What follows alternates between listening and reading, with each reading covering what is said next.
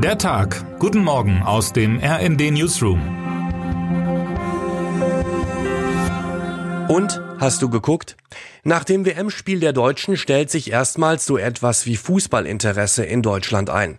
Der Westen fragt sich hingegen, wie er auf die Proteste in China reagieren soll. Guten Morgen, liebe Leserinnen und Leser. Wer gestern zur Arbeit, zur Schule oder zu Freunden kam, dem wurde wohl sehr häufig folgende Frage gestellt. Und, hast du geguckt?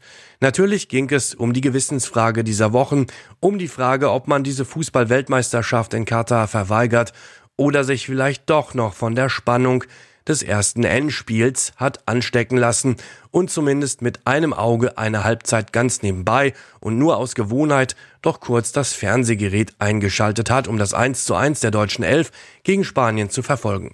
Den Quoten zufolge müsste die Antwort doch erstaunlich häufig bejaht worden sein.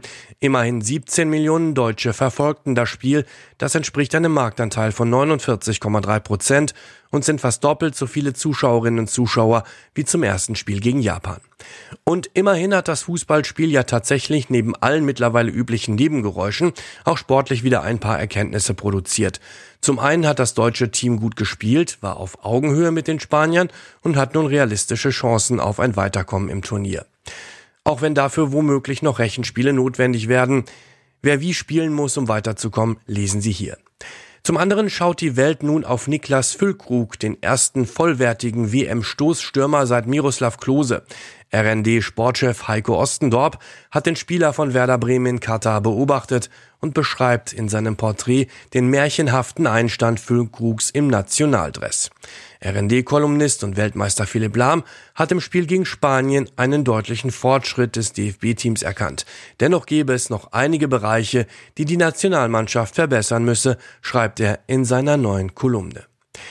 In China liegt eine Spannung ganz anderer Art über dem Land. Seit dem Wochenende gehen dort im ganzen Land Menschen zu Tausenden auf die Straße, um gegen die rigide Corona-Politik zu demonstrieren. Zumindest ist das der Anlass.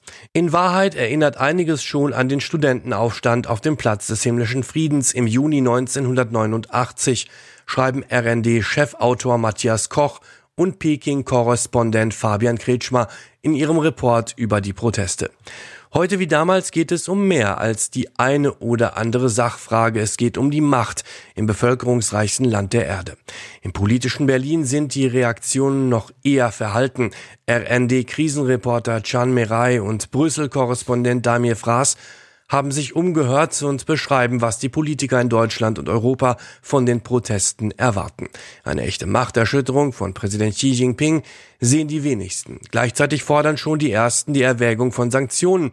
Wenn die KP Chinas diese Protestbewegung unterdrückt, dann wird die EU auch nicht davor zurückschrecken, zusätzliche Sanktionen zu verhängen, sagte etwa Grünen EU-Politiker Reinhard Bütikofer. Die Demonstrierenden fordern Rechtsstaatlichkeit, Bürgerrechte und freie Medien. Sie posteten zudem kritische Videos auf den sozialen Medien, halten weiße Blätter in die Höhe, Liedzeilen wie die Pink Floyd-Hymne sind zu Protestsongs derer geworden, die sich keine Bevormundung der Partei mehr wünschen. We don't need no education, we don't need no thought control, singen sie. Wir brauchen keine Erziehung, wir brauchen keine Gedankenkontrolle. Die Polizei reagierte mit Verhaftungen, auch ein BBC-Journalist soll verhaftet und mehrere Stunden misshandelt worden sein. Termine des Tages. Bundeskanzler Olaf Scholz empfängt am Nachmittag den norwegischen Ministerpräsidenten Jonas Gahr Støre und NATO-Generalsekretär Jens Stoltenberg. Die Verkehrsminister von Bund und Ländern beraten über die Maskenpflicht in Bussen und Bahnen und das geplante 49-Euro-Ticket. Wer heute wichtig wird. Es ist Corona-bedingt der erste offizielle Staatsbesuch im Weißen Haus seit der Amtsübernahme von US-Präsident Joe Biden vor zwei Jahren. Frankreichs Präsident Emmanuel Macron und seine Frau Brigitte sind in dieser Woche in Washington. Heute Abend reisen sie an. Am Donnerstag werden sie mit protokollarischen Ehren im Weißen Haus empfangen. Und jetzt wünschen wir Ihnen einen guten Start in den Tag. Text Dirk Schmaler, am Mikrofon Imme Kasten und Dirk Justes. Mit rnd.de, der Webseite des Redaktionsnetzwerks Deutschland, halten wir Sie durchgehend auf dem neuesten Stand. Alle Artikel aus diesem Newsletter finden Sie immer auf rnd.de slash der Tag.